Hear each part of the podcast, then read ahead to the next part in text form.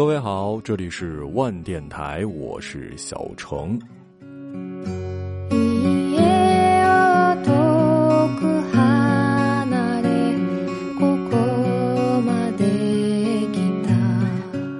总是听到这样一句鸡汤啊，快乐分享出去，开心就成了双倍的；痛苦倾诉出去，难过就变成了一半。可是我想，大部分人跟我都一样吧。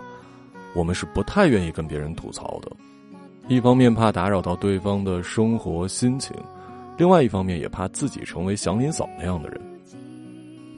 假期的时候，我骑车出去，看到了特美的风景，我就很想要别人也感受到。我希望我的快乐可以是双倍的、三倍的、十倍的。可是打开微信给好几个人发了视频邀请，结果只有我爸妈接通了。和他们说完，我望着其他几个已取消的提示对话框，有了一种特别特别渴，然后很开心的打开了一瓶冰镇汽水，灌了一大口。我期待的是一个响亮的嗝作为 happy ending，结果却怎么也打不上来，就是这种感觉。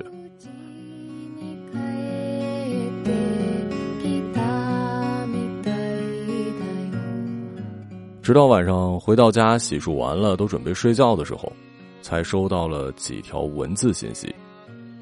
怎么还打上视频了？我白天写 PPT 呢，才看见。怎么了？哎，怎么突然想起给我打电话了？孩子最近病了，一直在家忙活，刚有点时间。我打视频的几个都是我的同学。在我最开心的时候，我想到的不是跟我相处更多的同事，也不是酒桌上称兄道弟的朋友，还是我的那些同学。看着他们的信息，我突然想到，这些陪我度过人生最美好时间的家伙，我们已经很久不联系了。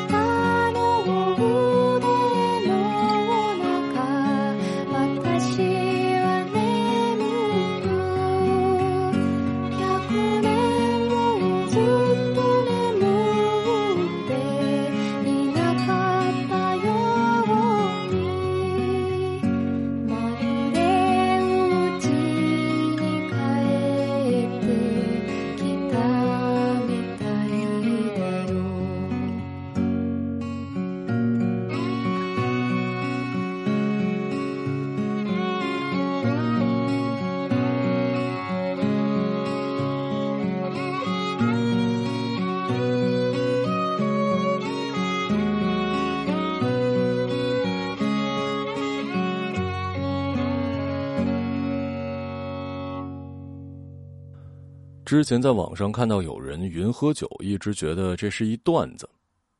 但是最近，当你真的不能离开城市，不能去上班，有的人甚至不能出小区，甚至不能出家门的时候，我发现，这不是一个段子，这是真实的憋坏了的人们的不得已。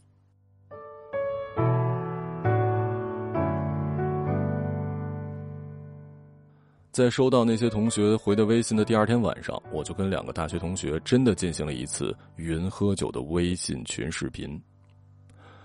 六十四分之一混血儿农民企业家超哥和江西余文乐大为啊都胖了，当然了，我也没好到哪儿去啊。本来呢，大家定的是晚上九点开整，结果大为临时加班，一直到十点才开始。之前最爱喝酒的超哥居然在喝茶，问其原因，说是最近在备孕啊，戒烟戒酒。大为从毕业呢就进了银行工作，我一直还挺羡慕他的，因为总觉得好像银行这种单位跟公务员一样是铁饭碗。结果他告诉我们，因为现在环境不好，支行在搞什么末位淘汰制，自己每天都被上司 PUA。有一次生病了，肚子疼，但是因为有会不敢请假呀，那就在现场的一个角落里蹲一会儿，想着是不是可以缓解一下。没想到他主管走过来就对他说：“你能不能站起来啊？要不然就出去，别在这装可怜，行吗？”说完啊，在视频那头就干了一大杯的啤酒。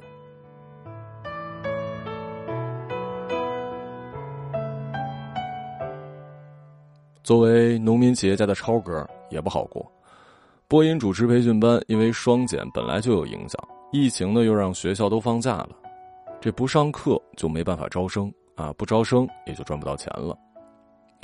我看他不喝酒了，我就问他：“你这老烟民还抽烟吗？”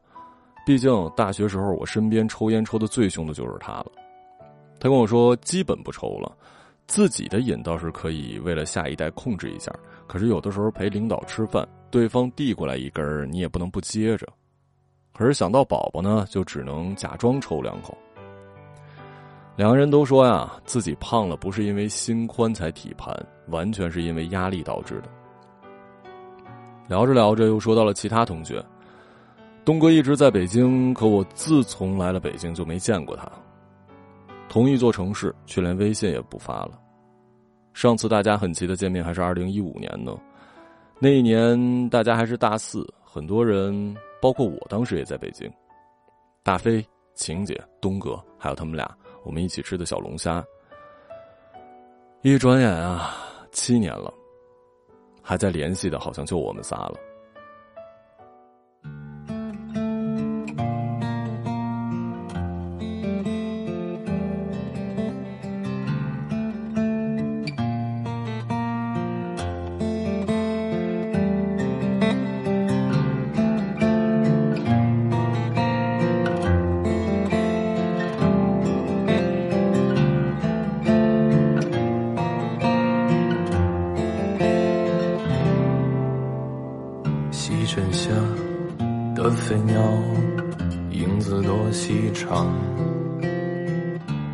走在某山口，雾气湿衣裳。刮胡酒给荒野，饮着那秋黄。不虚然，不吟唱，只是多行囊。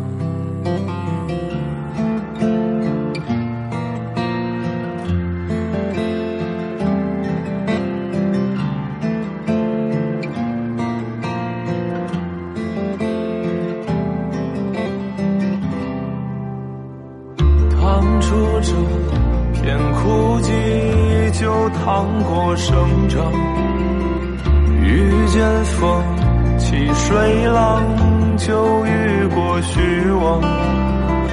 忍住情可回望，就忍过西荒。一如年少模样，日升亦或潮涨。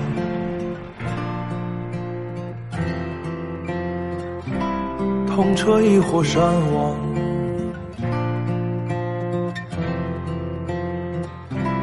你要去的地方，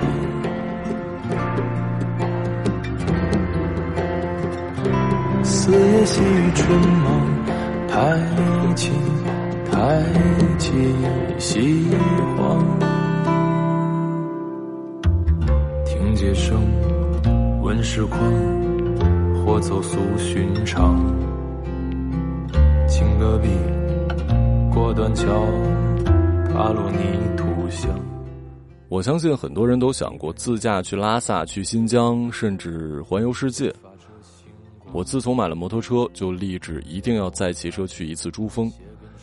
可是这几天居家办公的生活，被迫让我去思考了很多之前没想过的事儿。我突然就想到了一个新的路线。一个可能没有人做过且不可复制的路线，那就是骑着我的车去见见我大学的二十五个同学。可回望，就人过西荒。晴姐现在在山东的老家养猫，啊，当年大学时候的男朋友毅然长期翘课来到乐山陪读，一段佳话。呃，他们结婚的时候我还去来着。赵佳，呃，可能是我们班结婚最早的。乐山女孩和乐山本地一个我们学校体育学院的小哥哥结婚了。班花欣姐之前一直在上海，我们一起吃过几次饭啊。从大学开始就体现出了强烈的女强人气质。欧巴，嗯，最近在深圳的新浪前几天给我发微信说还得了我们公司举办的一个活动的三等奖。想当初他可是我们这一届的吉草啊，如今的脸好像也大了。冠星当年是文心学院的男神，主要吸引的是其他学院的学姐学妹。毕业好像也来北京了，可却是所有男生里我联系最少的。班级里的真富二代显哥，最近几年我想应该过得还挺好啊。毕竟医疗器材家族产业在当下还是很坚挺的。还记得当年的一句自我介绍时候的择偶标准，让我们班女生很是傻眼。具体是什么我就不说了啊。张林。第三任班长，特别热情的四川女孩，曾经很迷恋欧巴帝哥，可是她跟大飞一样，说话不算话，没等下去。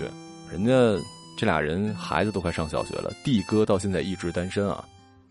大飞啊，我大学最好的女生同学，结婚的时候我还特地从上海飞回东北，后来跟着兵哥哥去了海南啊。之前我没工作的时候，一直还让我去呢。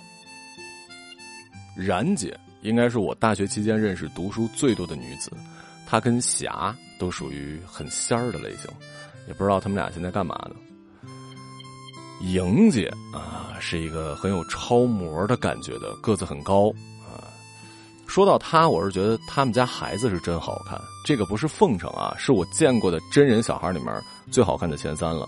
呃，前三的另外一名是韩小野，对，韩小野应该排第一，对，杨明。景德镇人，他让我第一次知道，原来中文居然还有和日语听上去完全一样的方言。和他一起一个地方的可君，虽然年纪最小，如今已经是两个孩子的妈妈了，跟老公在做瓷器，还真有点李子柒的小日子。旭旭也结婚很早，很瘦很瘦，是唯一一个真的跟本专业的男同学谈恋爱并且结婚生子的同学。新宇。大学就是大姐范儿啊，老家应该是青岛的，他们家宝宝跟她长得还挺像的，主要是小小年纪气场就很像。严姐毕业之后呢，进了国企，一直在石家庄，和她老公也是大学一直恋爱到结婚的敞亮人。明儿，嗯，画风虽然非常浓烈，但是专业特别强，到现在还在给动漫做配音，是我们班唯一一个还在做着最本专业的工作了。张琴雅雅啊，可能是我最不了解的人啊。湖北人，一个很爱笑，一个很腼腆。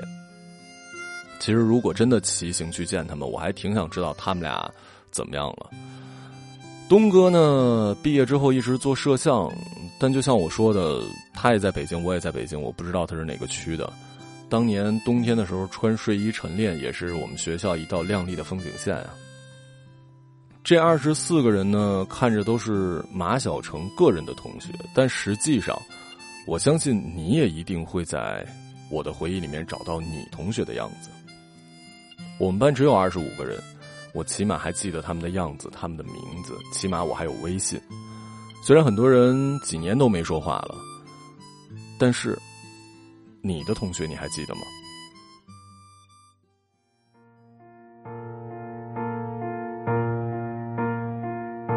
在那个夏天，有你们在我身边，看着每一张年轻的脸，走在三环路的旁边。当时的我们想法是如此的简单，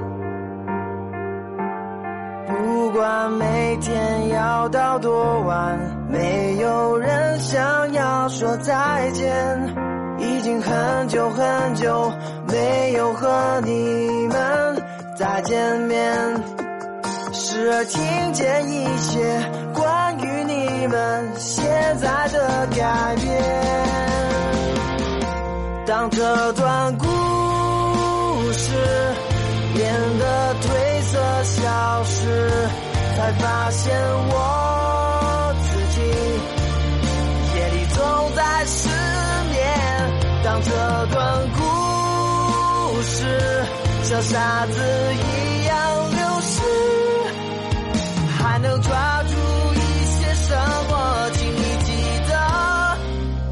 不要把我忘记。当时的我们想法是如此的简单，哦，不管每天要到多晚，没有人想要说再见。已经很久很久没有和你们再见面，时而听见一些你们现在的改变。当这段故事变得褪色消失，才发现我自己夜里总在失眠。当这段故事像沙子一样流失，还能抓千万不要把我忘记。我呢也上网找了一些网友关于同学的故事。初见说，从初中开始有几个超级好的朋友，共同的爱好就一个打刀塔。从初中到高中到大学，一放假相约网吧五连坐。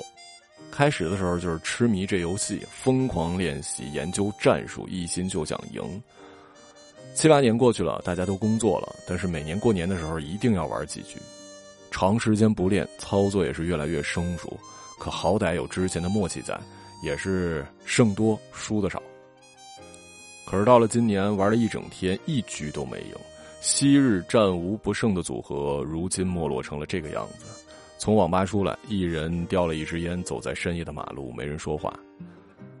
那一瞬间，我突然觉得，我的青春已经不在了。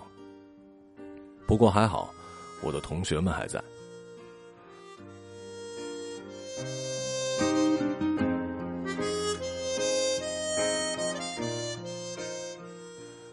袁尚清说：“我在高中复习的时候，隔壁班有一个男生长得很帅，我很欣赏他。后来机缘巧合就认识了，然后经常下课在楼道里跟他聊天中午呢就自发的给他补数学，每天去看他的 QQ 空间。他打篮球呢，我就站在旁边啊，因为当时我成绩比较好，而且做人也不低调嘛，所以全年级的人都知道我暗恋他。后来高考了，两个人也就没有任何的联系了。”大年初一那天，我跟同学去吃饭，之后去打麻将，发现麻将场上坐了一个不认识的人，我就没理他，只跟我同学唠嗑。结果就跟你想的一样，那个我不认得的人就是我当年暗恋的那个少年。回家的时候，别人无意中说到他名字的时候，我整个人都惊呆了，真是不知道当年那么帅气侧漏的美少年怎么长成了这副鬼样子。多亏当年我没有追他。好后怕，吓出了一身冷汗。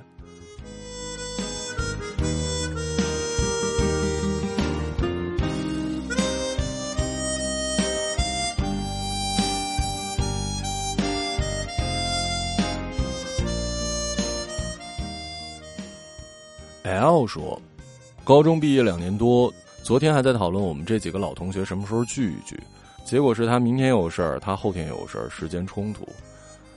讨论了一段时间，最后一个同学淡淡的说了一句：“看来是聚不齐了，就很悲伤。”我们出现在彼此青春期最重要的时间，珍贵的时光里陪伴彼此度过。当年齐头并进，而现在轨迹不同，一面难见。生活与我们只会越来越忙，以后最要好的我们，不知道有多少机会见面，或者有人中途就断了联系。我很想念你们，想念那些年。都是我所怀念的。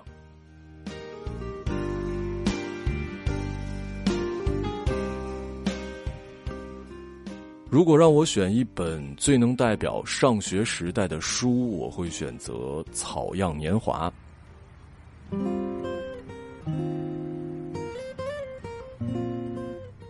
小说的结构不复杂，甚至有一些像流水账，从大一写到大四。连上厕所的细节都完整的保留，刷牙洗脸更是不能省去。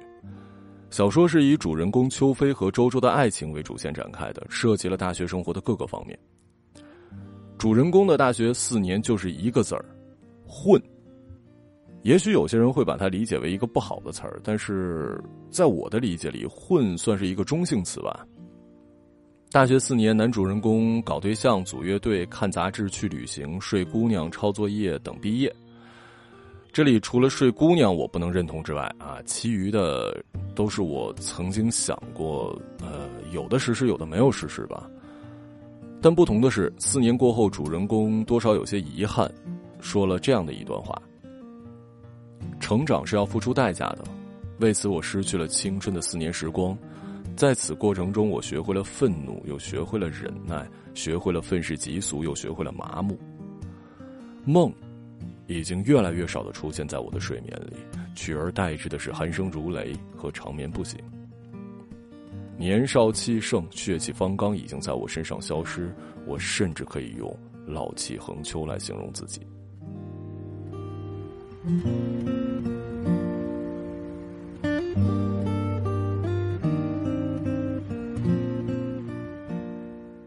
就像作者在最后写的那样，大学四年已经过去，那一件件动人的故事和一幅幅鲜活的面孔，正在我的记忆深处渐渐褪去颜色，变得面目全非，支离破碎。当年我大学看这本书，觉得写的就是我的生活，甚至还有一点故意的追求混的状态，啊，当然除了专业课之外啊，所以我才总在节目里说，大学四年是我人生最美好的四年。现在再看呢，就是有一种看高原的把青春唱完摄影集的感觉。每次坚持不下去的时候，我就拿过来看一遍。不同的是，把青春唱完里写的是我所没有办法经历的生活，草样年华是我曾经和那些可爱的同学们共度的人生。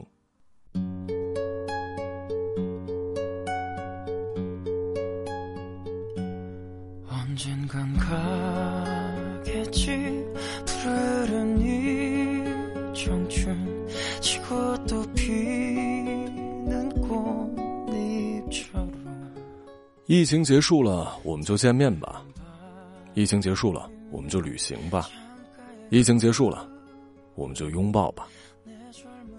这是之前网上很火的几句话，看上去因为疫情，我们终于理解到了面对面的珍贵，理解了在一起这件事是多么的令人安稳。似乎是因为新冠，因为隔离，因为行程码带星，才阻断了我们相拥，阻断了我们的勇气。但仔细想一下，在二零一八年之前去哪儿都很自由的时候，没有被隔离的时候，我们还是不知不觉的丢掉了很多的朋友，甚至有些人跟你就在一个城市。那个时候，你跟他的小区没有封起来，你也没有周末去他们家玩儿。那个时候，餐厅还可以堂食，你也没有约他一起吃顿饭。你们不是一起赚钱的同事而已，你们是一起生活了多年的同学呀。所以，别等疫情结束了，别拿疫情当借口。听完本期节目，就给你的老同学打个电话吧。